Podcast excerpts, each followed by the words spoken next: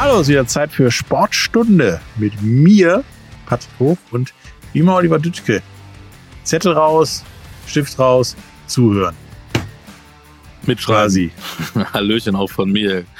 Guten Tag heute also wieder sportlich unterwegs. Machen wir Boxspringen nee. heute, ne? Wir haben vieles, wir haben vieles vor, wir haben liebe tatsächlich Leute. Wir haben Basketball, Basketball, Baseball, Turnen, Paddel, Golf, Handball und so weiter und so weiter.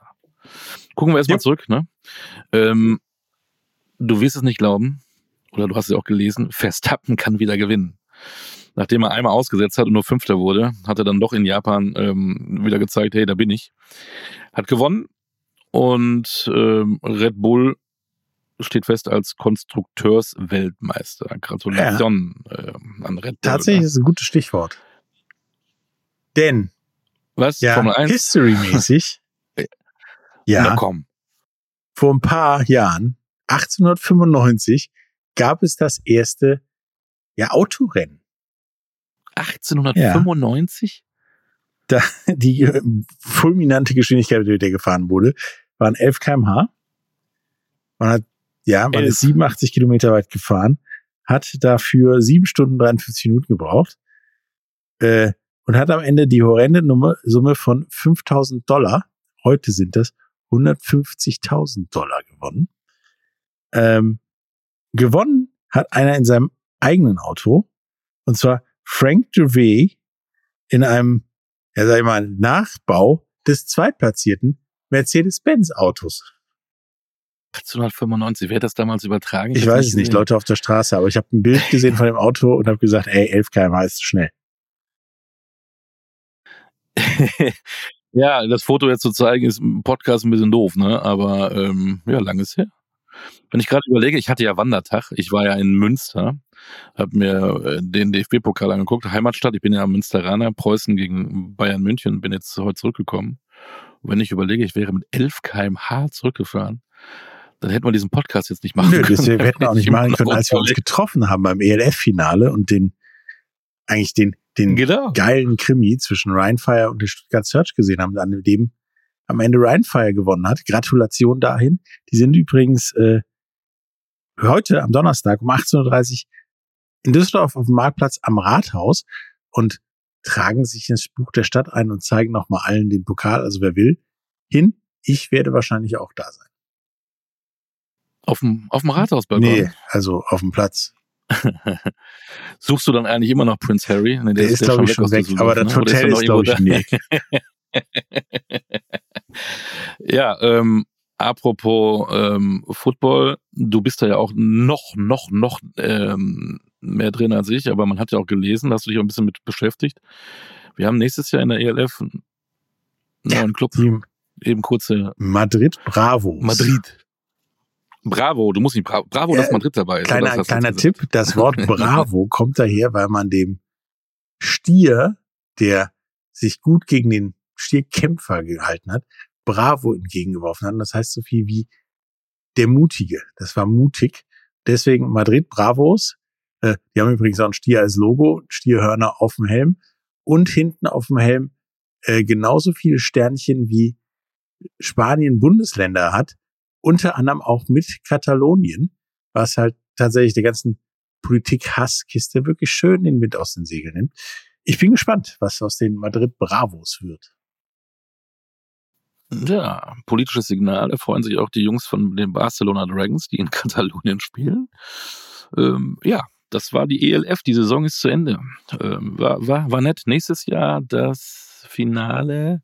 Da sind wir bestimmt wieder auf Schalke. Die beiden in Aufschaukel. Ne? Stichwort Sportstadt Düsseldorf. Unser Rückblick geht weiter, nachdem du eben ähm, von der, vom Sportunterricht in die Geschichte gegangen bist, gehen wir wieder zum Sport. Der Gegenwart. Es gab ein Derby in der DEL. Die DEG hat nämlich das Derby gewonnen bei Tabellenführer bei den Kölner Haien. Die Kölner sind aber trotzdem noch vorne. Ähm, bleiben Erster in der DEL vor den äh, Mannheimern. Und überraschend auf Platz drei, da müssen wir auch mal demnächst mal ein bisschen äh, mal gucken, ob wir da nicht auch mal an, an, die, an die Strippe kriegen, sagt man das heute noch. Äh, ja, auf der kleinen Eisfläche. Völlig überraschend. Ja, auf der kleinen Eisfläche, auf der NHL-Fläche sozusagen. Ähm, Auf Platz drei, da müssen wir mal, müssen wir mal recherchieren, mal gucken, wen wir da vielleicht mal hören. Ja, aber von der einen Überraschung Aber zur wir sind anderen ja- Überraschung. ja. Und zwar in der Genau. anderen Sportart. Welche andere Sportart könnte es sein? Ja, die Handball hatten wir noch nicht. Hatten wir noch nicht. Also Leute, konzentriert euch. Ne? Es wird abgefragt. Die MT Melsungen rockt die HBL, die Handball-Bundesliga. Sechs Spiele, sechs Siege. Das ist ein historischer Startrekord der Nordhessen. Haben sogar in Kiel gewonnen am Wochenende in Lemgo und führen verlustpunktfrei. Wie sagt man so schön mit weißer Weste die HBL an. Und ähm, Grund genug für die Sportstunde, mit einem Macher des Clubs zu reden, mit Michael Allendorf, seines Zeichens Sportdirektor. So, da haben wir einen der Macher der MT Melsungen. Es ist ein Wort verboten, äh, Michael. Eine Momentaufnahme. Das möchte ich nicht von dir hören. Aber die Frage ist, wie oft guckst du am Tag auf die Tabelle der HBL? Äh, tatsächlich gar nicht, weil ich äh, alle fünf Minuten von irgendjemandem darauf hingewiesen werde, wie die Tabelle aussieht. Deshalb muss ich gar nicht drauf gucken. Ähm, woran machst du das fest, dass es auf einmal bei euch so läuft? Sechs Spiele, sechs Siege.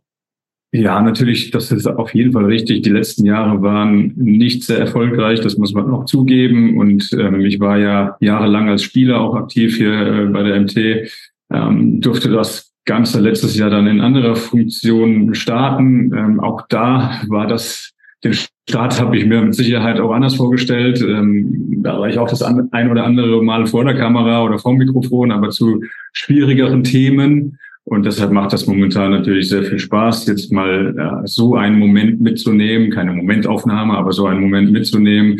Und natürlich sind wir sehr zufrieden mit dem Saisonstart. Ähm, ja, äh, die Resultate natürlich äh, bisher äh, sehr zufriedenstellend, aber vor allem das Auftreten der Mannschaft, das ist das, was mich eigentlich sehr begeistert. Ähm, wenn man, wenn man einige Jahre hat, die nicht so gut laufen, ich sage jetzt mal ein bisschen ähm, trotz hoher Erwartungen graues Mittelfeld. Und dann setzt man sich wieder im Sommer hin. Was waren denn eure Planung, eure Erwartungen? Wo wolltet ihr unbedingt dran schrauben? Ja, also wir hatten, wir hatten natürlich sowieso schon einige Abgänge im Vergleich zur letzten Saison, ähm, haben jetzt drei neue Spieler dazugeholt, ähm, haben dann auch in der Vorbereitung noch zwei weitere Spieler abgegeben und äh, für uns war eines der größten Ziele wirklich ähm, auch gerade bei den drei Neuzugängen äh, darauf zu achten, dass die auch menschlich, charakterlich sehr gut in die Mannschaft passen, dass das Spieler sind, äh, die nicht, die uns nicht nur sportlich weiterbringen, sondern auch wirklich dafür sorgen, dass wir wirklich gemeinsam als Mannschaft auftreten können, dass der eine für den anderen kämpft. Und das war ja auch auch ein Auswahlkriterium Kriterium für die Spieler. Und das da lagen wir jetzt ähm, ausnahmsweise mal richtig. Also nicht nur was das Sportliche angeht, sondern auch was was die was die was die menschliche Seite angeht. Äh, Das, sieht man aktuell in jedem Spiel, äh, wie die Jungs füreinander kämpfen und da haben natürlich auch die Neuzugänge einen großen Anteil daran. Wollte ich gerade sagen, das sind jetzt nicht irgendwelche, ne? Ihr habt ja nicht nur körperlich den größten und den kleinsten geholt, das war ja auch schon ganz witzig, aber man hat ja auch gesehen, dass in Paris zum Beispiel der Christo Panz ja gut mit einem kleineren, ja, ich sag mal, Spielmacher ähm, gut klarkommt. War das für euch auch sowas, wenn wir den Großen holen, brauchen wir vielleicht auch einen kleinen, weil das funktioniert? Es war mit Sicherheit auch ein Gedanke, aber, aber ähm, wir wussten halt auch schon, also wir haben die jetzt nicht im Doppelpack verpflichtet, sondern wir wollten uns verbessern, sportlich und menschlich, das habe ich eben schon angedeutet. Und äh, die Spieler haben einfach reingepasst. So ähm, vielleicht so ein klassischer Mittelmann wie Erik Balenciaga, der wirklich das Spiel steuert und auch taktisch unheimlich intelligent ist, der hat uns vielleicht in den letzten Jahren gefehlt. Deshalb, ähm, ich glaube, er war gar nicht so auf dem Radar bei vielen Vereinen. Also er hat in Toulouse gespielt, in der französischen Liga. Ähm, aber das war genau so ein Spielertyp, den wir, den wir gesucht haben für uns. Und klar, Christo Panz natürlich mehr im Fokus. Hat in Paris Champions League gespielt, aber auch da war es so, dass er halt vorn und hinten sehr viel Stabilität reinbringt, auch eine Spielintelligenz mitbringt. Und deshalb war das auch schon, muss man sagen, unser Wunschkandidat. Und ich bin sehr froh, dass das funktioniert hat. Und das gleiche bei Adrian Sibos, äh, hat äh, auch in Westbrem gespielt, auf äh, Champions League Niveau, war dort Abwehrchef. Und man sieht jetzt auch, was der für eine zusätzliche Stabilität in unsere Abwehr einbringt. Wenn es nicht so läuft, ähm, ist die ähm, Zeit, die ein Trainer hat, immer relativ kurz. Ihr habt vor zwei Jahren Roberto Perondo geholt und der hat damals gesagt, vor zwei Jahren, ich habe da Ideen, aber ich brauche da Zeit für.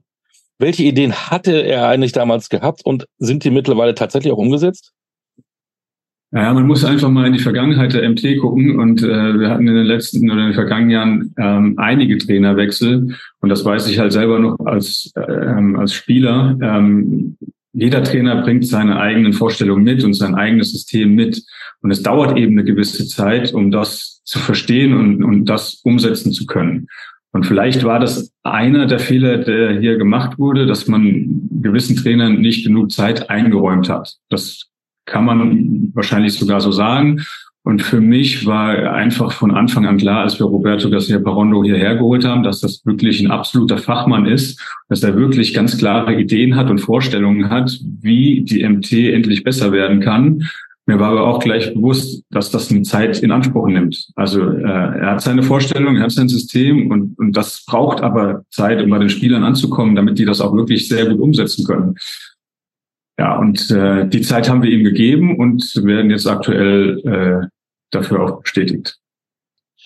Als ihr dann in Kiel mal mit neun Toren Vorsprung geführt habt, ähm, hast du selber da mal äh, gestaunt geguckt und sagst, was ist denn eigentlich hier los bei meinem Verein?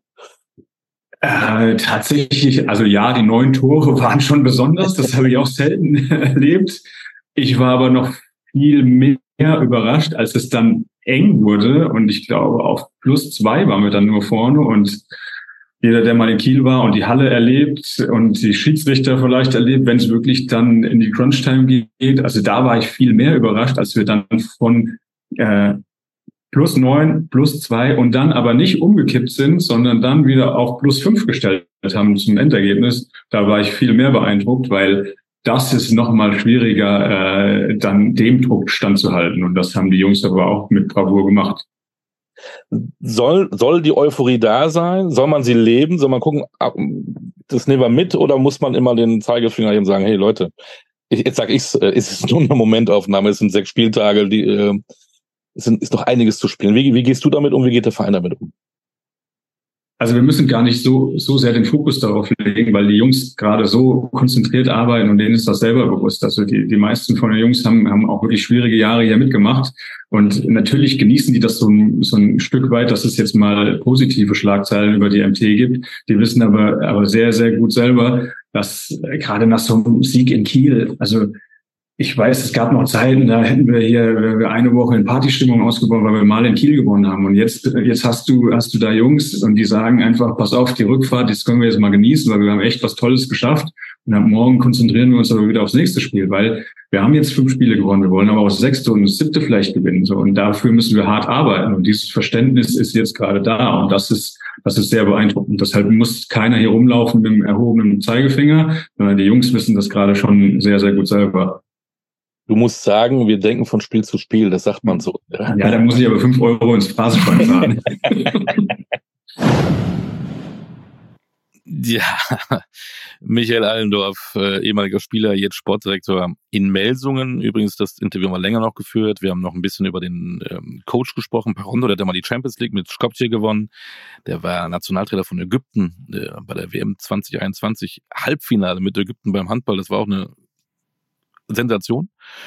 Und wir haben ein bisschen über Nachwuchs geredet, ähm, was bedeutet, dass äh, die Handballer Nationalmannschaft, die hat ja U21-Weltmeisterschaft gewonnen. Ähm, gibt es ein bisschen so einen Trend, gehen mehr zum Handball, auch in Melsungen, gerade wenn sie vorne sind. Also guckt in die Beschreibung, da könnt ihr dann gerne das ganze Interview mit Michael Allendorf. Wo wir gerade dabei sind, typ. Menschen, Tiere, Sensationen und so weiter. Vor allen Dingen Sensationen. äh, es gab dann eine kleine Sensation beim Berlin-Marathon. Und zwar. Du bist jetzt bei Sportlerin genau, der Woche oder Sportlerin, Sportlerin der Woche. Sportlerin. Mhm. Die gute Frau Tigist Asefa hat einen Weltrekord im Marathon aufgestellt. In zwei Stunden, elf Minuten, 53 Sekunden. Das heißt, sie war mehr als zwei Minuten schneller als alle anderen Frauen zuvor. Das Hut ist ab. schon zwei Minuten beim Marathon, ist schon eine Welt. Wo wir aber beim Frauensport gerade auch sind, Frauenfußball, Nations League. Da ging es ja eher so ich sag mal, wellenförmig für die deutsche Nationalmannschaft ab. Ja. 2-0 in Genau, Dänemark. in Dänemark das, verloren. Das war nicht, nicht so berauschend. Und gestern haben sie in, äh, am Dienstag haben sie in Bochum gespielt und haben 4-0 gewonnen gegen Island. Also ähm, Wellenförmig. da war ja auch viel Kritik und so weiter, ne? Absolut. Wellenförmig. Da war ähm, viel Kritik auch nach dem WM aus, äh, Frauenfußball, ein bisschen Hype. Die Bundesliga ist ja auch wieder da. Die spielen teilweise in der Bundesliga in ähm, die großen Stadien, die gefüllt werden. Äh, spricht alles für den Trend. Aber man kann das auch alles lesen, ne? Man muss ja nicht alles nur gucken, man kann es auch lesen, denn äh, in unserer Rubrik Sportbuch, Sprenger spricht, ging es diesmal um Frauenfußball. Sprenger spricht. Hashtag Books and Sports. Hallo zusammen. Warum Frauen den besseren Fußball spielen? Nun, unabhängig vom Start der neuen Nations League lassen wir das einfach mal so stehen. Denn es ist der Titel eines von zehn Büchern, das nominiert worden ist für die Wahl zum Fußballbuch des Jahres. Geschrieben von Nia Künzer und dem ARD-Kommentator Bernd Schmelzer. auch ein schönes Buch, muss ich sagen, sehr gelungen.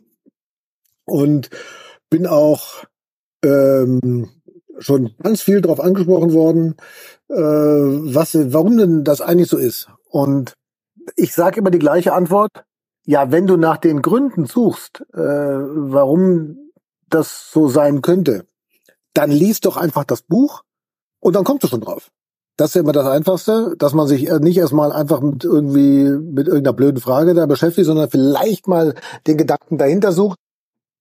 Also in dem Fall ist es in der Tat so, äh, da- dass ich das sehr empfehle. Naja, wäre auch schlimm, wenn es anders wäre. Ich empfehle euch meinen Podcast, wo es um mehr als um Bücher geht. Ja, hier auch in diesem Format. Mich hat die Idee von Books and Sports schon lange beschäftigt, so wie Schmelzer und Künzer das vorhaben, über ein Buch eben auch. Da gab den Ausschlag wie so oft ein Erfolg. Uns ist die Idee gekommen nach dem EM-Finale, als wir da gesessen sind und äh, so ein bisschen diskutiert haben und wie das denn alles weitergehen könnte und so weiter und so fort. Und ich hatte vorher schon mal so eine ganz leichte Anfrage gehabt, ob ich mir das vorstellen könnte, mal nach den vielen Jahren äh, beim äh, Frauenfußball auch äh, da ein paar Sachen zu Papier zu bringen. Und dann haben wir uns unterhalten, haben ein bisschen telefoniert danach und dann ist man relativ schnell einig geworden und äh, hat dieses Buch in einer äh, sehr angenehmen äh, Atmosphäre und Zusammenarbeit dann zusammengestellt. Und da sind viele interessante Aspekte drin, gerade auch aus dem Leben einer Weltmeisterin, wie die das so alles mitbekommen hat, wie sie, wie die Entwicklungen des Frauenfußballs so sind in Deutschland. Natürlich kommt noch mal das Kaffeegeschirr vor, ist ja logisch. Ähm, das darf ja bei, äh, bei so Sachen nicht fehlen. Auch so ein paar Personen sind drin, die uns begleitet haben. Äh, ob das Silvia Neide ist, Tina Teune, die mir heute noch SMS schreibt. Ich bitte darum, dass sie das auch weiterhin tut. Egal, ob die Reportagen nun gelungen sind oder nicht, aber bitte äh, weiter SMS schreiben. Das ist einfach ganz nett, ja, von, von Tina Teune. Man hat einfach ein sehr gutes Verhältnis gehabt, immer miteinander, genau wie mit Silvia Neide. Gibt viele nette Anekdoten dazu, äh, interessante äh, Einblicke auch aus der äh, Welt, aus der Kabine heraus von Nia, wie ich finde. Ähm, und natürlich auch ein ganzer Batzen äh, Zukunftsperspektive, ja. Würde jetzt nicht sagen, das ist der Weisheit letzter Schluss, aber das muss auch nicht sein. Das ist kein Buch dieser Welt. Und äh, es ist eine, eine abwechslungsreiche, eine, eine nette Mischung, finde ich, die Appetit machen soll auf dem Frauenfußball. Das gelingt und gelungen am Ende, ihr habt's gehört, ja auch die Selbsteinschätzung von Bernd Schmelzer. Und tschüss. Sprenger spricht. Überall da, wo es Podcasts gibt. Ja, Frauensport. Heute ein großes Thema. Denn unser Top der Woche hat auch was mit Frauenfußball zu tun. Und zwar in den USA ist Frauenfußball immer noch größer als hier und auch tatsächlich immer noch bevorzugter behandelt als hier. Denn da gibt es ein Fußballteam in der obersten Liga, die Kansas City Current. Die kriegen ihr eigenes Stadion als erstes Stadion, was nur dem Frauensport gewidmet ist tatsächlich. Profi-Frauensport wohlgemerkt. Finde ich ein Top. Bemerkenswert, definitiv. Mal gucken, äh, wann das mal rüberschwappt, wann wir das erste Stadion für Frauensport in Deutschland haben. Das dauert, das dauert, das dauert. Aber coole Sache. Aber du bist ja auch so ein US-Freak, ne? Das weiß ich ja mittlerweile. Ne? Wir, wir sitzen ja öfter im Lehrerzimmer, wenn wir keine An Sportstunde haben und plaudern ein bisschen. Ne? Oder in einer großen Pause quatschen wir mal ein bisschen, ne? Wenn du Aufsicht hast auf dem Schulhof. Ähm, äh, und du liebst ja auch Baseball. Und das ist doch eigentlich so eine Phase, wo du jetzt doch gerade so mit schweißnassen Händen äh, täglich aufwachst und denkst, ja, oh, MLB, MLB, ich muss gucken. Ja, muss jetzt ist der große Cut nach 162 Spielen und wir haben Playoffs. Da habe ich mich mit äh, Martin Selzer von Bald, Be Bald Bearded Baseball zu unterhalten. Hallo, ähm, heute haben wir uns Martin Selzer vom Podcast Bald Bearded Baseball eingeladen, um tatsächlich mal über die Baseball-Playoffs zu reden. Hallo. Hallo Patrick, danke für die Einladung und äh, ich bedanke mich jetzt hier schon gleich bei meiner besseren Hälfte des Podcasts, die heute nicht hier sein kann, dafür, dass mir diese wunderbare Chance zu dieser wunderschönen späten Stunde mit so einem wunderbaren Gastgeber über so einen wunderbaren Sport zu reden gegeben hat. Genau, ihr seid nämlich eigentlich zu zweit. Äh, der Martin konnte nur leider heute nicht. Äh, das, Äh, der Dave konnte äh, der nicht, Dave, der genau. Martin, so. aber alles gut. Der Dave konnte nicht. Äh, das holen wir aber irgendwann mal in voller Mannschaftsstärke nach. So, und sind wir kurz vor den Playoffs. Am 3. Oktober ist das erste Playoff-Spiel angesetzt, in Anführungsstrichen. Ja, Weil äh, bis dahin ist eigentlich sogar noch viel zu tun, obwohl wir fast schon Oktober haben, am 25. September. Ähm, wie sieht's denn da aus? Es ist nämlich tatsächlich dieses Jahr auch wieder relativ spannend, wer denn nachher in die Playoffs kommt. Da fangen wir doch einfach mal mit der American League an. A wie American. Ja, fangen wir mit der American League an. Ähm, alle, alle Informationen, alle Daten sind von gestern so frisch, wie ich sie vorbereiten konnte. Ähm, du hast natürlich die paar Mannschaften, die schon festgesetzt sind. Äh, ob sie jetzt als Erstplatzierter festgesetzt sind oder nicht, ist ja in der American League East vor allen Dingen das Problem. Aber so wie jetzt die Tabellen stehen, können wir mal durchgehen, dass die Baltimore Orioles ähm, wahrscheinlich als erster der American League East qualifiziert sind und damit auch das beste Playoff-Ergebnis haben. Dann gefolgt äh, von den Texas Rangers mit 87 Siegen, äh, den zweiten Slot haben und ihre Division gewinnen werden. Und dann gefolgt von den Minnesota Twins, ähm, die ihre Division gewonnen haben und auch schon qualifiziert sind. Auf dem dritten Platz mit den Siegen. Und dann gehen wir in eine Wildcard-Slots. Das heißt, die drei folgenden Teams mit den besten Siegen ähm, sind dann auch qualifiziert für die Playoffs. Und da haben wir die Tampa Bay Rays, äh, die Toronto Blue Jays und die Houston Astros. In dieser Reihenfolge stand gestern 12.46 Uhr oder so. Ähm, also Das mit den Wildcards ist ja tatsächlich so, dass da gefühlt die halbe Liga noch mitmachen könnte. Und ja, wahrscheinlich, also sehr unwahrscheinlich, aber von, von den Zahlen her, die gesamte American League East in die Playoff rutschen könnte. Ja, rechnerisch tatsächlich noch reinrutschen könnte. Ähm, die Boston Red Sox mit neun Spielen hinten dran sind, glaube ich, am Freitag äh, mathematisch eliminiert geworden. Und äh, so wie wir sprechen, heute Morgen ist äh, die, die News rausgekommen, dass rechnerisch und mathematisch es wahrscheinlich nicht mehr möglich ist, dass die New York Yankees noch reinkommen. Ähm, äh, das Lustige ist, dass äh, in, in der Tabelle, die die, äh, die die MLB selber hat, die Toronto Blue Jays die Wildcard mit plus zwei Spielen besitzen und gleichzeitig eliminiert sind. Ähm, was aber äh, einfach nur dazu zustande kommt, weil überraschend starke American League East ähm, fast alle Wildcard-Slots belegt, weil sie sehr super, super, super starke Saison hat, alle Mannschaften. Ähm, und du vor allen Dingen in der American League West noch nicht feststeht, wer tatsächlich dort ähm, reinkommt, weil Texas und Houston sind nur zwei Spiele auseinander. Da kann halt noch bis äh, zu diesem 5. Oktober vieles, vieles passieren und sich auch diese Tabelle, die ich vorgestellt habe und das Postseason World Series Szenario, das ich mir im Kopf durchgespielt habe, kann sich natürlich alles drehen und wenden. Da äh, spricht der Baseball immer wieder Ja, Bände von. tatsächlich ist es dieses Jahr so, dass die American League East fast komplett in den Playoffs ist, also drei Teams von fünf. Und im, im Westen wird quasi gefühlt bis zum letzten Spieltag ausgeknobelt, wer da überhaupt in die Playoffs kommt. Und dann auch der, wie viele Seed die sind. Weil es geht ja dann nachher so, Genau. ähm, die Wildcard-Teams spielen gegen die schlechtesten Gruppenersten, ne? Ähm, fast komplett. Du hast, ähm, jetzt muss ich kurz schauen, wie war das nochmal? Äh, genau, du hast das, äh, also du hast die beiden besten Teams, die die Division gewonnen haben, sind schon eine Runde weiter. Dann hast du das schlechteste Team, das ihre Division gewonnen hat, spielt gegen die schlechteste Wildcard-Platzierung. Und dann spielen die mittleren Und Wildcards äh, gegeneinander. die best und die mittleren Wildcards, also erste und zweite Wildcard, spielen gegeneinander und werden dann in den Turnierbau eingepflegt und haben halt dementsprechend einen leichten, Anführungszeichen, oder schwereren Weg dadurch. Obwohl man jetzt wieder diskutieren kann und äh, Eine Runde vor allen Dingen hat ein weniger bisschen- und ja, wie in jedem Sport. ja, ja, vor allen Dingen, wenn man, wenn man halt in, in, in Kopf nimmt, dass die Baseball-Postseason immer ein ganz anderes Biest ist und Mannschaften komplett anders da ticken.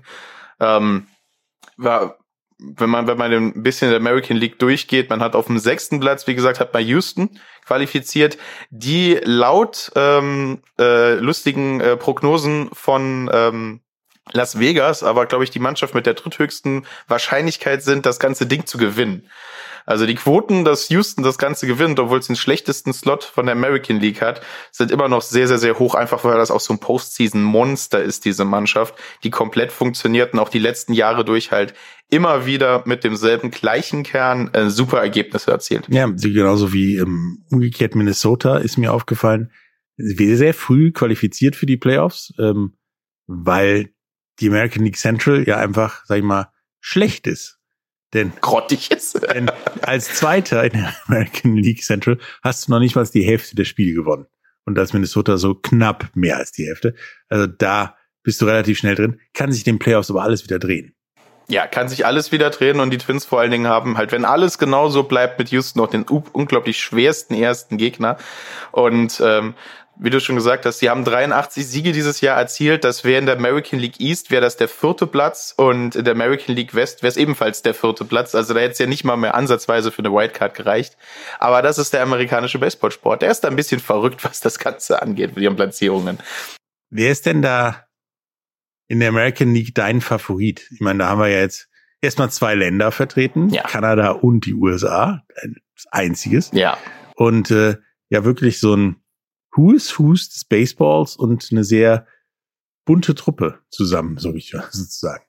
Ähm, mein Favorit, das Ganze ähm, so ein bisschen durchzugehen. Also jetzt, äh, man muss ja ein bisschen, ich muss ein bisschen ausholen. Baseball ist immer so, so, so eine Geschichte, das bisschen ausholen. Du hast natürlich in der American League East hast die Baltimore Orioles, die die letzten Jahre halt einfach grottenschlechten Seasons hatten, wo ähm, der Kern noch nicht so funktioniert hat, wo viele junge Spieler noch nicht so weit waren, die dieses Jahr halt einfach eine traumhafte Saison hingelegt haben, die keiner wirklich so, so vorhergesehen hat ähm, wo man sich so ein bisschen hofft, dass es für den Verein mal wieder hochgeht, weil das ist ein geschichtsträchtiger Verein und ähm, vor allen Dingen mit einem sehr, sehr jungen Kern, mit sehr viel jungen, jungen Spielern, ähm, wird man sich das wünschen.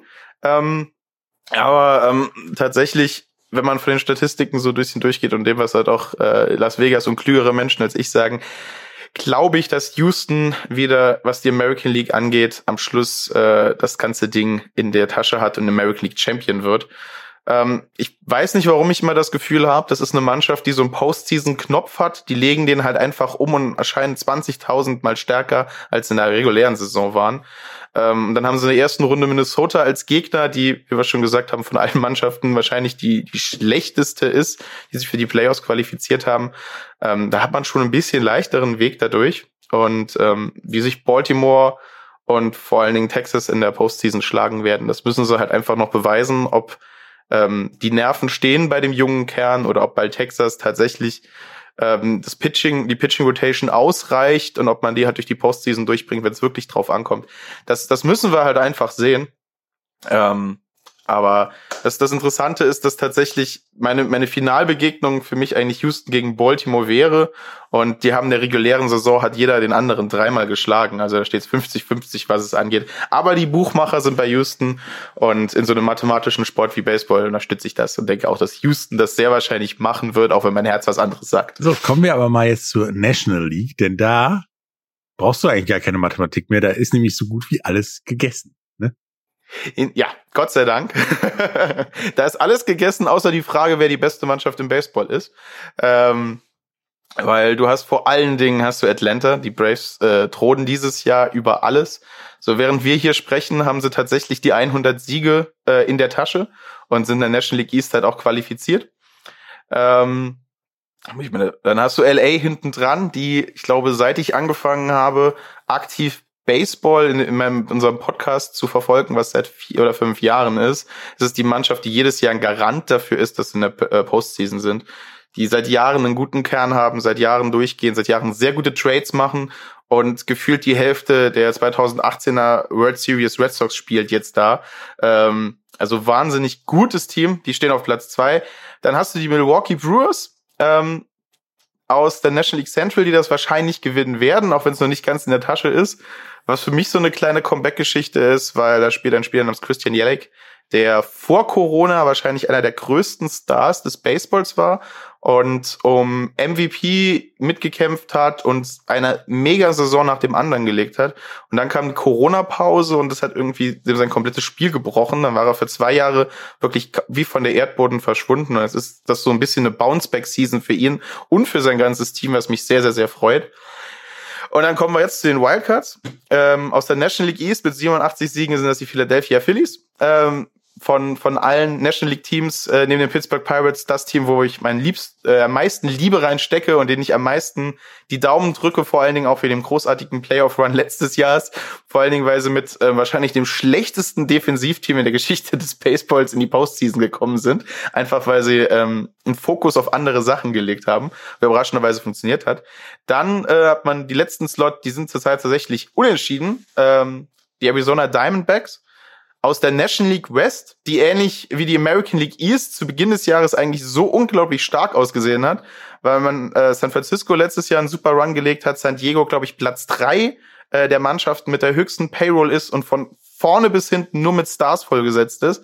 Und überraschenderweise komplett ähm, versaut hat dieses Jahr, muss man fast sagen, äh, sind die auf dem zweiten Platz, was am Anfang der Saison keiner wahrscheinlich so in, in den Büchern hatte, äh, und teilen sich halt dann äh, den fünften und sechsten Wildcard-Platz zurzeit mit den Chicago Cubs, die ich in London sehen durfte und ein bisschen, wie man mir enttäuscht ist das falsche Wort, aber für mich so ein bisschen shaky aussehen als Mannschaft, ähm, die halt auch nur qualifiziert sind, weil sie in der National League Central meiner Meinung nach in der schwächsten Division im ganzen Baseball spielen können und da halt sehr viele Punkte gegen ähm, Rivalen holen, die seit Jahren im Wiederaufbau sind. Cincinnati Reds haben zwar immer einen starken Pitching-Core, aber machen viel zu wenig draus. Pittsburgh selbe St. Louis. Jetzt rutsche ich schon wieder ab. Wir wollten so zehn Minuten kurz über die Playoffs reden und ich analysiere schon die ganzen Divisions wieder durch. De deswegen, wer macht's denn in der National League für dich? Ja, ähm, da ist ja tatsächlich, glaube ich, die Frage und ich denke, ähm, da erwarten wir halt auch ein, ein Finale in der National League und, und alle Baseball ähm, Experten wünschen sich das in der Postseason zu sehen von wahrscheinlich den beiden stärksten Teams, äh, den LA Dodgers gegen die Atlanta Braves. Und äh, da schauen wir mal Statistik auf dieses Jahr. Da haben die Braves die Dodgers viermal äh, geschlagen. Äh, die Dodgers selber nur drei, drei Siege gehabt. Und das ist ein reiner Coinflip. Ähm, aber ich wer die World Series gewinnt, wird hier entschieden. Also ich glaube, die National League hat dieses Jahr die beiden stärksten Teams. Ähm, wer von den Dodgers gegen Atlanta gewinnt, ähm, wer auch immer das macht, gewinnt meiner Meinung nach die World Series, holt den Pokal nach Hause. Aber sich da aus dem Fenster zu legen, ähm, aus Tradition würde ich fast sagen, die Dodgers sagen, aber Atlanta spielt dieses Jahr so einen guten Baseball, die könnten es halt genauso machen. Das ist unglaublich schwer zu sagen. Wenn ich mich festlegen muss, sage ich jetzt Atlanta. Das hätte ich nämlich als letztes gefragt. Ähm, Gibt es eine Titelverteidigung oder nicht? Aber wenn du sagst National League, wohl eher nicht. Ja, äh, ich gehe ganz, ganz stark davon aus, dass die einfach die stärkere Mannschaft sind, dass es keine Titelverteidigung an der Stelle geben wird. Und ähm, also Postseason ist immer ein ganz anderes Pferd. Also ähm, da kann eine Mannschaft komplett aufdrehen, die das ganze Jahr über nicht funktioniert hat. Da kann eine Mannschaft, die das ganze Jahr funktioniert hat, ein, zwei Spiele haben, wo sie ein bisschen ins Struggeln kommen. Ähm, aber ich sehe da halt einfach Atlanta mit über mit, mit 100 Siegen jetzt schon oder die Dodgers mit diesem super starken Team, mit dem super starken Kern, mit wahrscheinlich dem besten Hitting Lineup, äh, was du im Baseball hast, sehe ich halt einfach zu stark vorne. Ja, dann werden wir das ab 3. Oktober sehen. Da äh, geht's dann nämlich in den Playoffs los mit den ersten Wildcard-Spielen, nämlich äh, dem Spiel eines der American League Wildcard und dann geht es weiter bis knapp einen Monat vor Weihnachten und dann wissen wir, wer da gewonnen hat.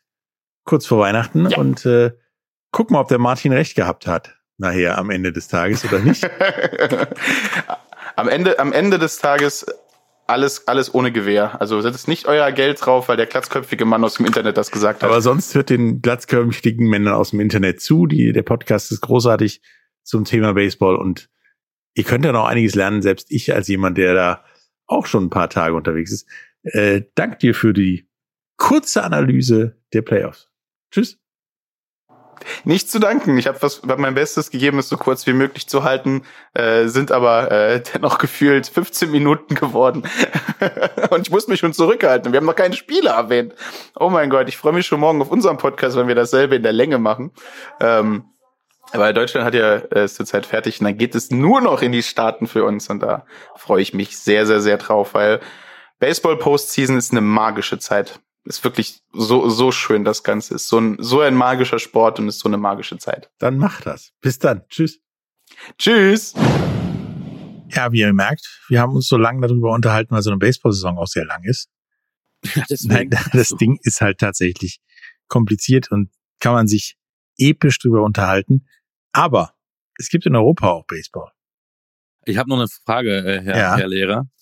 Äh, wo, kann ich denn eigentlich die MLB anschauen? Bei NFL und NHL und NBA und so kommen wir immer weiter. Äh, die MLB, gibt es auch so einen Season Den gibt's Pass, auch. den Es ich mir gibt einen? MLB.tv Season Pass und es gibt die Spiele bei Mhm. Sport 1.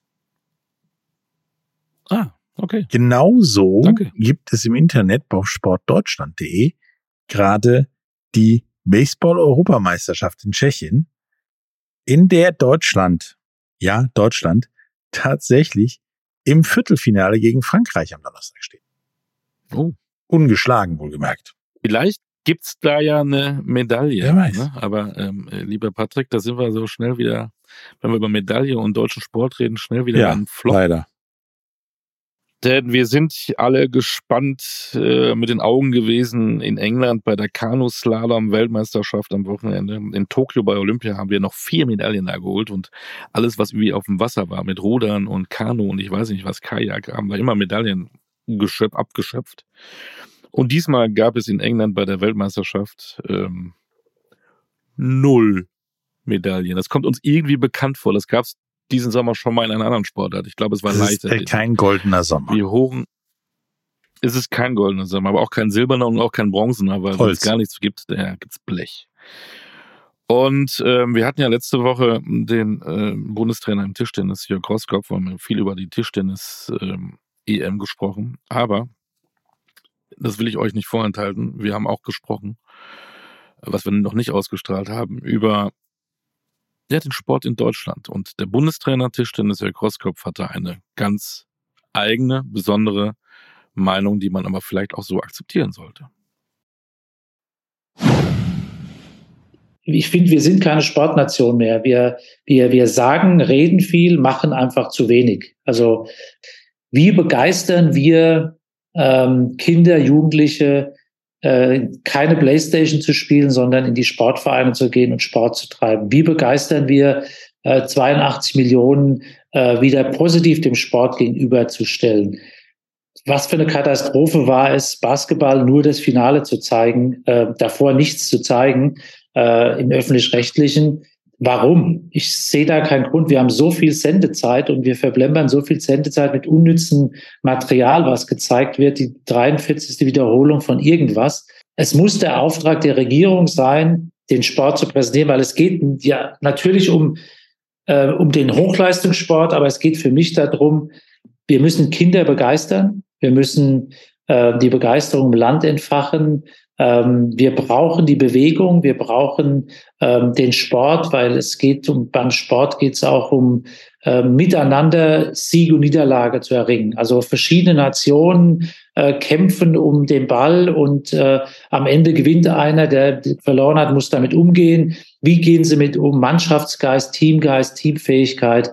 Ähm, und es geht bei uns komplett verloren. Und da haben wir in Deutschland ein großes Problem weil ich glaube, wir brauchen einfach so große Ereignisse, dass unsere Nation, äh, so wie 2006 im Fußball, wieder diese Begeisterung hat. Und es gibt keinen besseren Werbefilm für Deutschland, wie begeisterungsfähige Zuschauer, äh, Städte, Personen, ganz klar, jede Sportart hat aktuell Probleme, Talente zu finden, weil wir natürlich mit vielen Sachen zu kämpfen haben. Ganztagsschulen, die Kinder haben viel zu tun, wenig Zeit. Aber wir brauchen die Übungsleiter, die Trainer, wir brauchen die Eltern, die die Kinder auch in die Hallen oder die, auf die Trainingsplätze pushen. Wir brauchen die Vorbilder. Wir brauchen mehr Timo Bolz oder Dennis Schröder oder Nowitzki oder Becker oder früher Roskop Fetzner. Wir, wir brauchen das. Und wenn wir das nicht haben, ist es schwierig. Aber wenn die nicht präsentiert werden, dann ist es auch schwer. Ich sage immer, solange es bei Olympia keine Medaillen für die Trainer gibt, ist schon mal ein Armutszeugnis, weil wir brauchen diese Übungsleiter und wenn der äh, ranghöchste Trainer der, der Veranstaltung keine Medaille kriegt, ist erstmal ein Armutszeugnis. Und wir brauchen die Hallen, wir brauchen die Vorbilder, wir brauchen äh, definitiv äh, mehr Bewegung in dieser ganzen Initiative. Äh, Sport begeistert äh, die Menschen und äh, da müssen wir hinkommen dass wir die Sportarten wieder pushen. Und äh, wir haben keinen Sportminister. Unsere Innenministerin, die ist auch für den Sport zuständig. Warum haben wir keinen Sportminister? Das ist ein ganz wichtiger äh, Bereich, äh, den die Regierung, den der Sport abwiegeln muss und äh, nicht einfach so links liegen lässt, sondern sagt, okay, wie gehen wir das an, dass wir Medaillenspiegel 2032 wieder unter den besten fünf Nationen sind oder den besten drei Nationen. Aktuell sind wir weit von entfernt. Vielleicht kommen wir da irgendwann mal hin. Aber so aktuell, nur mit Potas, nur mit Akten werden wir das sicher nicht hinkommen. Ja. Klare Worte vom Bundestrainer Jörg Rosskopf. Ähm, und er hat recht. Ja, man kann ja uns mal fragen. Er hat recht. Und man kann ja uns auch mal fragen. Und wenn man ähm, keine Medaillen bekommt und dann gleich überlegt, ob man da die Fördergelder kürzt, äh, halte ich das genau für den falschen Weg. Denn wenn es nicht so läuft, sollte man vielleicht ein bisschen mehr Geld investieren, damit es wieder besser wird. Ähm, und das mit dem Sportminister, in anderen Ländern gibt es das. Finde ich auch eine richtig gute Idee. Naja, wir verfolgen das. Äh, wir holen da sicherlich auch andere Meinungen rein, damit wir auch mal, auch mal so ein bisschen was Ernsteres haben in der Sportstunde. Wir können ja nicht immer nur Tralali und Tralala machen, aber ich finde das ein richtig gutes Thema und wir meckern viel über das, was die Sportler machen oder die Trainer oder was auch immer und äh, vielleicht müssen wir ein bisschen auch was tun. Ja, vielleicht muss man sich auch mal andere, neuere Sportarten zuwenden und sich da die Medaillen holen und da vielleicht vor anderen sein. Wer weiß. Ja, und da, das ist doch ein Wink mit dem Zaunfall. Ne? Den Zaunfall habe ich gesehen, denn äh, es gibt eine Sportart, die voll im Trend ist. Ähm, das ist Paddle oder auch Paddle oder wir wissen es gar nicht, wie man es richtig sagt. Und der Sender, ähm, der TV-Sender Sport 1 überträgt sogar die German Paddle Open, die jetzt starten in ich mach's kaum sagen, in Düsseldorf. ich habe irgendwie das Gefühl, dass jede Sportart irgendwo in Düsseldorf ist. Die Sportstadt, aber ich find's gut, die Sportstadt Düsseldorf, die sich so nennt, die lebt das auch. Und da gibt's jetzt Paddel. Und ähm, wenn man so mal rumfragt, es gibt immer noch Leute, die gar nicht wissen, äh, was Paddel oder Paddle eigentlich ist. Und Achtung, Nachhilfesport ich habe gesprochen mit Mika Witthüser, äh, ein 20-Jähriger, der vorhat, eventuell sogar äh, mal Paddel-Profi zu werden. Und jetzt ähm, Stifte, Zettel, nächste Woche gibt es einen Test dazu. Zuhören. Was ist eigentlich Paddel? Mika, du gibst uns ja heute ein bisschen Nachhilfe in der Sportstunde. Es ist eine Sportart, wo wir alle nicht wissen, wie, wie es eigentlich richtig ausgesprochen heißt. Es Paddel oder Paddle oder ja, hilf uns mal. Äh, da gibt's eigentlich gar nicht so ein richtig oder falsch. Ähm, alles kommt irgendwie zum Ziel. Ähm, es wird in Spanien Padel ausgesprochen. Aber in Deutschland kannst du Paddel, Paddle, kannst du alles im Grunde sagen. Paddeltennis, kommst immer zum Ziel und jeder weiß, worum es geht. Also die Aussprache ist dann noch gar nicht so gefestigt in Deutsch. Es ist ja eine riesen Trendsportart, aber nichtsdestotrotz gibt es immer noch Leute, die das gar nicht kennen. Letztes Mal habe ich das einem gesagt, Paddle, da meinte, oh, da muss ich ja irgendwie aufs Wasser. Äh, klär uns mal auf, das hat damit ja mal gar nichts zu tun, mit Paddeln oder so, ne? Das ist, einige sagen, das ist eine Mischung nee, Tennis und Squash. Passt das so? Ist ja, das genau. das Richtige? Ja. Ja, genau, das sagen wir im Grunde auch immer. Es ist eine Mischung aus Tennis und Squash. Und wir hatten tatsächlich bei uns auch mal einen, welcher auf der Anlage stehen mit Badehosen tatsächlich. Das war auch ganz lustig. Aber nein, es ist im Grunde ein etwas kleineres Tennisfeld in einem Kasten aus äh, Mischung aus Glas und Zaun. Hinten ist Glas, an den Seiten sind Zäune, in der Mitte ist ein Netz ganz normal. Und das ist der ganze Platz im Grunde. Und was habe ich für einen Schläger? Es ist ein etwas kleinerer Schläger, ähm, bisschen wie aus dem Speckbrett, kann man sagen. Ich hätte auch einen hier, wenn ich den zeigen soll. Ja, ist beim Podcast schwierig. äh, ja, es ist im Grunde ein bisschen aus, aus dem Speckbrett zusammen, kleiner als ein Tennisschläger, etwas dicker auch. Und hat halt keine Seite, sondern wie im Speckbrett eben so ein paar Löcher. Das ist eigentlich so der Schläger. Ich bin ja Münsteraner, deswegen kenne ich Speckbrett. Das ist ja tatsächlich so ein Holzschläger, aber äh, südlich äh, vom Ruhrgebiet wissen das wahrscheinlich gar nicht viele. Ist ja so ein Kunststoffschläger, ähm, Schläger. Genau. Ist so ein, Ja. kommt gut durch. Also sind aber ein paar Löcher drin, glaube ich, ne? Aber Ja, da muss man nichts bespannen oder irgendwas, ne? Es Alles- muss mindestens ein Loch drin sein. Es gibt derzeit eine Firma, die hat's gemacht. Ein einziges Loch, das ist das Mindeste. Sieht ganz lustig Ja. aus, der Schläger, aber in der Regel haben die einige Löcher drin. Um beim Schläger zu bleiben, beim Tennis kennt man das, unterschiedliche Bespannungen, anderer Rahmen, eventuell auch ein anderes ähm, ja, Metall, hätte ich fast gesagt. Äh, wie ist es beim Paddle oder Paddle? Gibt es da auch unterschiedliche Schläger und wo beginnt es preislich und wo hört es auf? Also das ist auch da eine komplett eigene Wissenschaft für sich tatsächlich.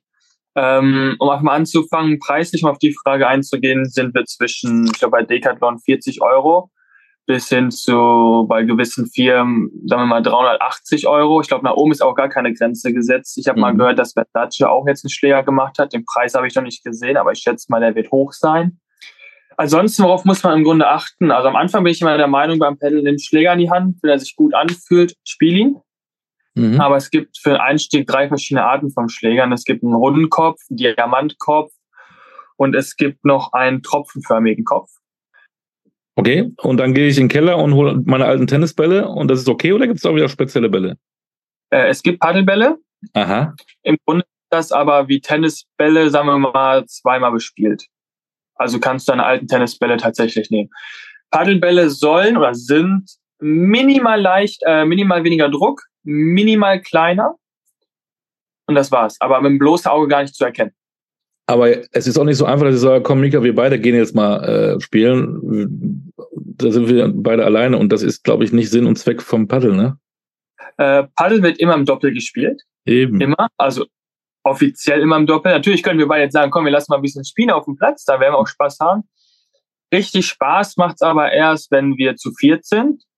Und dann macht das Spiel auch erst Sinn. Weil dadurch, dass wir ringsherum Scheiben von uns haben, wäre das Spielfeld für ein 1 gegen 1 viel zu groß. Mhm. Viel zu groß. Es ist nicht möglich dann, also da läuft es nicht kaputt. Nach fünf Minuten bist du fertig. Und zu zweit, also zwei gegen zwei macht das schon sehr, sehr viel Spaß und man ist, egal woher man kommt, nach 10, 15 Minuten ist man in der Lage, ein Spiel zu spielen. Das geht sehr, sehr schnell. Es macht sehr viel Spaß, sehr einsteigerfreundlich und es ist gar nicht so technisch anspruchsvoll für den Anfang. Natürlich, je besser man Level, desto technischer wird's natürlich, aber für einen reinen Spielbeginn, für den Anfang, ist es sehr, sehr einsteigerfreundlich. Kommen wir noch zur Zählweise. Ist das dem Tennis analog? Es ist im Grunde identisch zum Tennis. Es gibt eine einzige Änderung. Und zwar ist es beim Einstand, wird nicht mit Vorteil auf und Vorteil rück gespielt wie im Tennis, sondern dann gibt es einen Entscheidungspunkt. Und dort sucht der äh, Rückschläger, also der Returnspieler, sucht aus, auf welche Seite aufgeschlagen wird, links oder rechts. Also das annehmende Team sucht auf, sucht aus, wohin. Und der Punkt ist dann der entscheidende Punkt. Mache ich den Aufschlag wie beim Tennis auch von oben? Äh, nein, man macht ihn tatsächlich von unten. Ja. Man steht auch hinter der Linie. Also es gibt auch, wie auch im Tennis auch, eine Grundlinie natürlich. Also man steht hinter der Grundlinie, lässt den Ball einmal ticken, dann tickt der Ball wieder nach oben und dann darf ich ihn schlagen. Man muss ihn quasi einmal ticken lassen und muss den Ball dann unterhalb der Hüfte treffen und ihn dann in das gegnerische Aufschlagfeld befördern. Das ist der ganze Aufschlag. Klingt alles spannend. Jetzt kommen wir doch mal zu dir. Wann hast du denn diesen Sport entdeckt zum allerersten Mal? Boah, zum allerersten Mal ist Jahre her. Ich weiß es gar nicht genau. Ich war, glaube ich, auf dem allerersten Turnier, das es jemals im Paddel gab in Deutschland, vor vielen, vielen Jahren. Wir hatten, ich habe früher sehr viel Tennis gespielt Ja. und äh, unter anderem mein Papa auch und wir waren auch sehr mit unserem westfälischen Tennisverband in der Nähe gut vernetzt, weil der sehr nah bei uns ist zu Hause und man da viele Bekannte hatte. Und die haben meinen Papa quasi einfach eingeladen zu so einem Turnier und der hat gesagt, lass spiele ich mit meinem Sohn und ich war damals wirklich elf, zwölf, wenn überhaupt. Also ich war also maximal zwölf. Und da haben wir das Spiel, da haben wir mitgespielt das allererste Mal. Ich habe nicht wirklich was verstanden. Haben das Turnier auch gewonnen, weil wir die einzigen waren in unserer Kategorie, ich war die niedrigste damals, die Tennis gespielt haben vorher. Da habe ich tatsächlich viele Jahre nichts mehr davon gehört und habe vor vier oder fünf Jahren in bei uns in der Nähe in Werne hatte eine Halle eröffnet und dort haben wir dann regelmäßig gespielt. Und dann ist Papa immer auf die Idee zu, äh, gekommen zu sagen, okay, wir bauen eine eigene Anlage. Und dann hatten wir die Paddelanlage in Heeren, kam Heeren, die Paddelarena.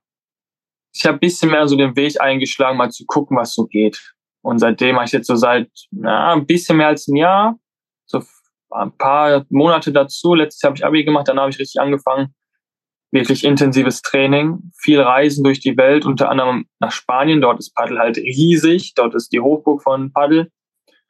Trainiere einfach sehr, sehr viel und habe sehr, sehr viel Spaß in dieser Sportart. Und so ist das alles so ein bisschen, bin ich davon mehr und mehr mal reingerutscht. Im Grunde habe ich es einfach nur gespielt, weil ich Bock dazu hatte. Tja, nächste Woche ne, äh, gibt es einen Test. Mal gucken, ob du aufgepasst hast. Schreiben wir mal einen Test in der Sportstunde.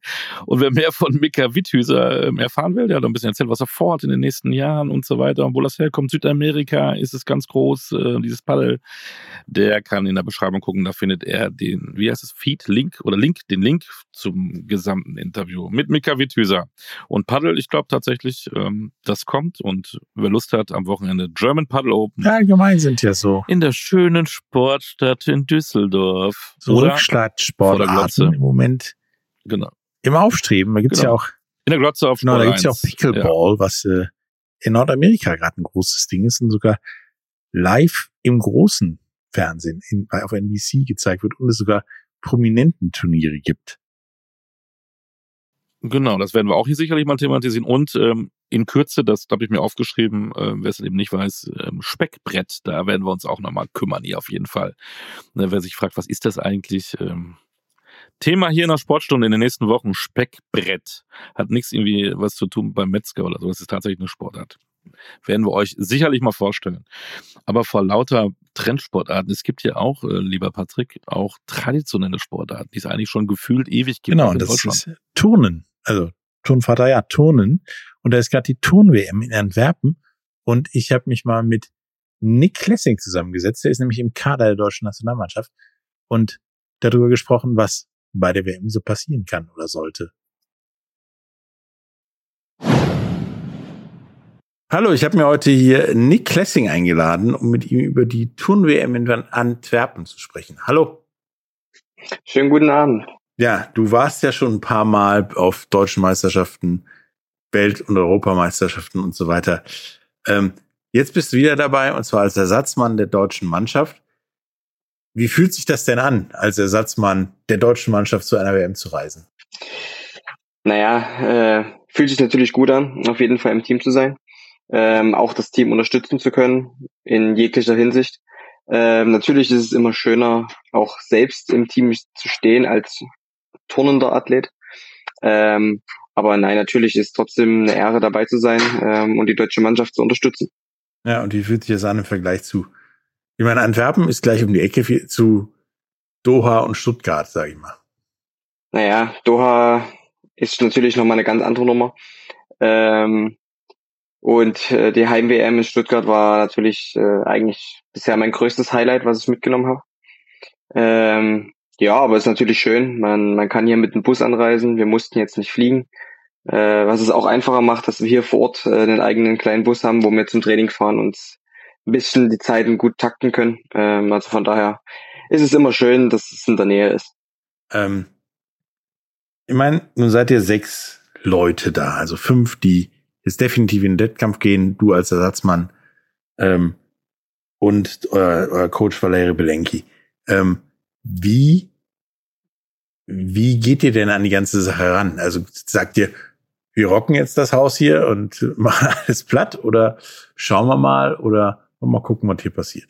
Nee, also wir sind auf jeden Fall nicht so aggressiv, sage ich mal, äh, dass man jetzt da sagt, so, wir machen die jetzt alle fertig und äh, es geht voran. Also, nein, wir versuchen einfach ganz normal, stabil unser Zeug zu machen. Ähm, wir wissen, was wir können. Wir haben gut trainiert. Und genau, das Wichtigste ist einfach stabil sein Zeug zu machen und nichts extrem Besonderes zu versuchen, das geht meistens schief, sondern einfach das abzurufen, was man auch trainiert hat. Ja, das Besondere geht meistens schief. Das äh, sieht man dann tatsächlich immer und freut sich immer, dass das was Besonderes wird und dann sagt man ja, okay, hätte man vielleicht weglassen können, sage ich mal. Ähm, nun ist das vom 30. September bis 8. Oktober in Antwerpen. Ähm, wann geht's denn für, für euch so richtig los? Ich meine, sind ja noch ein paar Tage. Ähm, ich sag mal so, theoretisch kann man sagen, geht's für uns morgen richtig los. Wir haben morgen das Podiumstraining, das heißt, wir durften das erste Mal an die richtigen Wettkampfgeräte, weil in die Wettkampfhalle direkt ähm, kommt man nur einmal davor rein. Das wird morgen sein. Und da hast du halt pro Gerät deine Viertelstunde ungefähr. Und äh, ja, mehr kann man sich nicht dran gewöhnen an das ganze, um, an die ganze Umgebung, an die Geräte, an dies und das. Und ansonsten hast du halt nur Training in der normalen Turnhalle, sag ich mal. Äh, genau, also von daher ist es ab morgen dann schon sehr, sehr wichtig. Ja, wie fühlt sich denn dieses, ich meine, wie du gesagt hast, du hast nur ein paar Minuten, dir die Halle, sage ich mal, zu Gemüte zu führen und die Geräte. Äh, reicht das oder hättest du gerne mehr? Oder ihr gerne mehr? Also es ist natürlich ähm, immer schön, wenn man sich länger auf etwas vorbereiten kann, keine Ahnung, dass man sagt, okay, man kann das zweimal machen zum Beispiel, dass du das erste Mal erstmal grob alles wahrnimmst und wie und was und dann bist du mit dem zweiten Mal, wenn du dort bist, ist es schon normaler. Ähm, aber gut, so ist es schon immer. Und es ist eigentlich auch immer was Besonderes, dann in so eine Halle zu kommen. Ähm, und ja, eigentlich ist es ganz cool, so ein bisschen das Feeling zu haben, okay, hier, hier spielt jetzt die Musik und ähm, ja, ist an sich ist es auch okay, aber hier und da mal ein paar Minuten länger wäre natürlich ganz schön. Ja, das ist wahrscheinlich immer ganz schön, äh, bei jeder Sportart. Ähm, ich meine, jetzt sind ja die anderen fünf da auch noch am Start und äh, die haben natürlich eine, eine härtere Aufgabe als du. Nämlich, die dürfen direkt von Anfang an ran. Ähm, wie rechnest du dir denn oder euch denn die Chancen aus von, von den anderen fünf? Ja, natürlich ist es hier natürlich am, am allererster Stelle steht das Team, ähm, da das unsere Olympia-Quali ist. Wir müssen äh, und die ersten zwölf Teams der Welt kommen. Ähm, es ist kein Zuckerschlecken, also es ist jetzt nicht so, dass wir das äh, mit links machen. Ähm, heißt für uns, wir müssen einfach stabil unser Zeug zeigen. Ähm, ich bin mir ziemlich sicher, wenn wir gut turnen und abrufen, was wir können, dann schaffen wir das auch. Ähm, jedoch sollten wir vermeiden, zu viele Fehler zu haben. Ähm, ja, und ansonsten, was bei den einzelnen Leuten rauskommen kann, ist immer, immer schwierig zu sagen. Wir haben hier und da, Pascal ist ein guter Mehrkämpfer, Dawes ist stark am Bachen und im Mehrkampf. Also alles andere ist Bonus. Für uns steht ganz, ganz groß die, die Teamwertung und damit das Olympiaticket zu lösen. Das ist an allererster Stelle. Ja, das ist ja schon mal eine größere Aufgabe. Also zumindest hört sich Olympia immer groß an, sagen wir es mal so. Ähm, ja, ist es ja aus. ich meine, da könnt ihr dann auch mit dem Bus hinfahren tatsächlich. Das ist ja nicht viel weiter, sag ich mal, als Antwerpen. Das könnte man tatsächlich machen, ja. Aber in dem Fall gehe ich stark von aus, dass wir wahrscheinlich fliegen, weil einfach die Fluganbindungen gut sind. gehe ich mal auch von aus. Ähm, ja, ich drücke euch auf jeden Fall viel, alle Daumen, dass ihr das schafft und wir nächstes Jahr nochmal über, über, über Olympia reden. Dankeschön. Wie bereitest du dich denn darauf vor, wenn es zu dem, ja, dem Szenario kommen sollte, dass du plötzlich ran musst? Als Ersatzmann. Jetzt hier in Antwerpen? Ja. Allgemein. Ähm, naja, es ist auf jeden Fall so, dadurch, ähm, dass ich alles mitgemacht habe, also ich habe die komplette UWV mitgemacht, ähm, habe genauso viele Übungen geturnt, genauso viele Übungsdurchgänge. Ich bin bei dem Podiumstraining mit dabei, auch turn da auch meine Übungen. Ähm, das heißt, ich bin zu 100 Prozent 24/7 immer einsatzbereit. Ähm, natürlich ist mein Job erstmal entspannter, ähm, aber in dem Fall, wenn es dazu kommen sollte, dass ich einsetzen muss, äh, dann bin ich auch da definitiv 100% bereit dazu. Also du bist so quasi ja Gewehr bei Fuß die ganze Zeit. Äh, also sagen wir mal zu 95% auch dabei auf der Matte, ja, genau. weil die anderen 5% sind nur der Weg von der Bank zum Gerät. Zur Richtig. Genau. Ich bin auch im Wettkampf mit dabei. Das Einzige, was ich halt nicht mache, ist an die Geräte gehen dann während des Wettkampfs. Ähm, aber trotzdem, ich bin, bin da, unterstütze die Jungs. Genau. Ja, dann bleibt mir wirklich nichts mehr anderes übrig, als euch viel Glück zu wünschen. Äh, und wir bleiben Vielen da auch am Ball und äh, wir hören uns später. Bis dann. Tschüss. Bis dann. Dankeschön. Ciao, ciao. Ja, Turnen. Die kennen es alle. Ich war da so schlecht. Ich war da, wenn ich, wenn es immer hieß, heute touren wir, oh, und die Matten wurden da rausgeholt aus dem, aus der Garage, ich fast gesagt, oh, kann ich nicht blau machen? Ist nicht mein Sport gewesen, definitiv nicht. Ja, Bin ich ehrlich. ich habe es auch als Streichsportart beim Sportstudium genutzt. Ähm, stellt euch die Bilder nicht vor, wie wir da irgendwie an den Ringen hängen oder so. Nee, bitte nicht. Ja, doch, gehangen habe ich, aber mir nicht. Ähm, äh, äh, wie kommen wir jetzt zur nächsten Sportart? Wir können sagen, am Wochenende gibt es noch ein anderes ähm, Ja. großes Ding, ne? Äh, neben der Tour. Und ich kann auch sagen, ich bin übrigens mal Golf gefahren. Aber Golf gespielt habe ich auch noch Ja, nicht. da habe ich beides. In allen Varianten. Äh, Minigolf gerne, aber, aber so richtig Golf leider noch nicht. Ähm, vielleicht dann im hohen Wer Alter. weiß. Mit gelbem, mit weißem Wagen. Wer weiß das schon. Aber es gibt ja immer auch ähm, jedes Jahr den, den, den großen, die große Challenge äh, im Golf Europa gegen die USA. Das nennt man dann äh, Riders Cup. Ne? Und der findet jetzt dann am Wochenende wieder statt. Und da haben wir ja unseren ähm, berühmten Markus Höfel, der uns immer im Sportflash ähm, aufs, auf, auf den Stand bringt, was Fakten angeht. Der Ryder Cup steht vor der Tür. Fünf Hot Facts. Die 44. Ausgabe des prestigeträchtigsten Mannschaftsturniers der Welt zwischen den besten Golfern Europas und der USA findet in diesem Jahr vom 29. September bis 1. Oktober im Marco Semionik Golf Country Club in der Nähe von Rom statt. Die beiden Mannschaften setzen sich aus je zwölf Spielern zusammen. Kapitän des Team Europe ist der Engländer Luke Donald. Das Team USA wird von Zach Johnson angeführt. Trotz Einnahmen in Millionenhöhe durch Sponsoren, Tickets und TV-Geldern gibt es kein Preisgeld für die Spieler. Es geht lediglich um Ruhm und Ehre. Weltweit werden dabei wieder bis zu 800 Millionen TV-Zuschauer erwartet. In Deutschland zeigt Sky das Turnier live. Und die Hauptpartner des Cups sind unter anderem Citibank, Hilton, Rolex und BMW. Ich tippe dieses Jahr auf einen Sieg der Amerikaner, aber drücke vor Ort natürlich den Europäern die Daumen. Andiamo. Ja, wer zwischenzeitlich mal nicht mehr da war, der ist jetzt wieder wach, bevor es in den Endspurt geht. Super Hot Facts zu Riders Cup. Andiamo. Also wer nicht nach Düsseldorf möchte, wo immer alles stattfindet, der fährt mal kurz Richtung Rom. Da gibt's Den dann Rest. das große Turnier Europa gegen USA. Danke, Markus Höfel. Folgt ihm sehr gerne auf seinen Channels.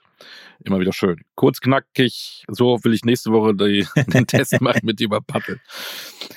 Ja, und was geht noch los? Ja, wir, wir haben ja jede Woche Basketball im Moment. Das ist auch gut so. Wir, sollen, wir wollen ja auf der Welle weiter reiten und wollen, sind dann mal gespannt, was so passiert in den Hallen. Haben wir auch schon drüber gesprochen. Ähm, aktuell Meister, der, ähm, der in die neue Saison startet, ist der Ratze vom Ulm, die ja völlig überraschend in der BBL ähm, den Titel letztes Jahr geholt haben. Playoff, äh, in der Tabelle siebter, in den Playoffs haben sie dann alles geschlagen, was, was vor die Flinte kam. Und ein Meister des Erfolges war bestimmt Anton Gavel, der Slowake, der ähm, als Rookie-Trainer, wie man so schön sagt, äh, Ulm übernommen hat und die gleich zum Meister geführt hat. Aber damit wir mal ein bisschen ähm, weg vom Sport kommen, hin auf was zum Privaten. Äh, wer ist eigentlich dieser Anton Gavel? Und ähm, ich habe ja das Glück, noch einen anderen Podcast zu machen, Talking Basketball. Und wir hatten Anton Gavel am, am Mikrofon und wollten ihn einfach mal näher kennenlernen. Lieblingsmusik. Was hörst du gerne? Reggaeton. Was? Also so eine, so eine, so eine spanische Musik eigentlich. So, Spanische so, diesen, diesen, so in die Richtung, ja. Oder, Okay. oder südamerikanische Musik oder so, ja. Ähm, bist du äh, ein Filmegucker, ein Seriengucker? Gibt es da einen Lieblingsfilm, den du hast? Oder gar nicht? Also Lieblingsfilm habe ich tatsächlich, das ist Seven, also Sieben. Ähm, das ist absolut mein Lieblingsfilm. Oder Shawshank Redemption, das ist irgendwas, was ich, äh, die zwei Filme sind absolute Top zwei Filme bei mir. Und dann aber wahrscheinlich mittlerweile Serien. Aber ich weiß ja auch nicht, wenn ich jetzt fragen würde, welche Serie ich zuletzt geguckt habe, wahrscheinlich Office oder sowas. Also Gehst du gerne shoppen? Was, mach, was machst du mit Mode? mm, mm, gar nichts, gar nichts, null, nichts, wirklich. Wenig oder, oder kaum, überhaupt nicht. Also es ist ja, was wir, was wir meistens anziehen, ist immer Jogginghose Ja, und, genau. und T-Shirt und ich meine, wenn wir in, in, in, wenn ich mich in die Jeans Swinger oder so, dann, ist, dann muss es schon was sein. Also und dann in, in Anzug natürlich. Was ist mit Lesen, Bücher? Hast du einen Buchtipp? Liest auch du? wenig, tatsächlich auch wenig. Ich habe ich hab letztens äh, von Chris Herring äh, Blood in the Garden gelesen über, über Pat Riley und seine Knicks-Team. Das war, glaube ich, das letzte, was ich gelesen habe. Aber, aber Ollis Lieblingsthema ist ja eigentlich ein ganz anderes. Und das ist die Küche. Das ist, die Frage ist, kannst du kochen? Nein, also das ist, das macht meine Lebensgefährtin Elena, die kocht für uns alle. Also tatsächlich auch tagtäglich. Und deswegen, ich kann nicht kochen. Oder wenn ich das versuchen würde, wäre es, ja, würde wahrscheinlich nicht gut ausgehen. Was sind denn die Slowaken so? Deftig, deftig, mhm. würde ich sagen. Viel Suppe. Also Suppe ist, das, das ist mal automatisch. Also bei jedem Essen ist eine Suppe fast dabei. Ähm, alles Mögliche an Suppen. Also Linsen, Kartoffeln, also so wie auch hier teilweise. Und dann deftig ist meistens. Also zwar das typische Slowakische ist so ein boah, so ein Gnocchi Schafskäse-Gericht, also eigentlich ein äh, vegetarisches Gericht, aber trotzdem ist es deftige Küche. Das ist die slowakische Küche, aber was isst du selbst am allerliebsten? Ist es die slowakische Küche oder ist es was anderes? Mm, also würde ich gern, aber die gibt's ja tatsächlich nur tatsächlich in der Slowakei, also ganz selten. Und äh, ja, also meine äh, Elena macht eine unglaubliche Enchiladas, die ich sehr, sehr, sehr mag. Oder alles, was sie kocht, eigentlich ist, ist sehr, sehr lecker. Deswegen, ich esse da, ich bin da wirklich nicht jetzt irgendwie, wo ich was bevorzuge, sondern ich esse einfach alles. Ähm, gibt es einen äh, Spot auf der Welt, den du unbedingt mal sehen möchtest? Irgendwie ein Reiseziel, wo du sagst, da will ich unbedingt mal hin? Japan, Neuseeland. Das sind so zwei, wo ich sehr gern hingehen würde vielleicht vom, wo alle erzählen oder, oder sowas, aber das ist irgendwas, was mich, was mich reizen würde. Also auf jeden Fall Japan und auf jeden Fall Neuseeland. Mhm. Ja.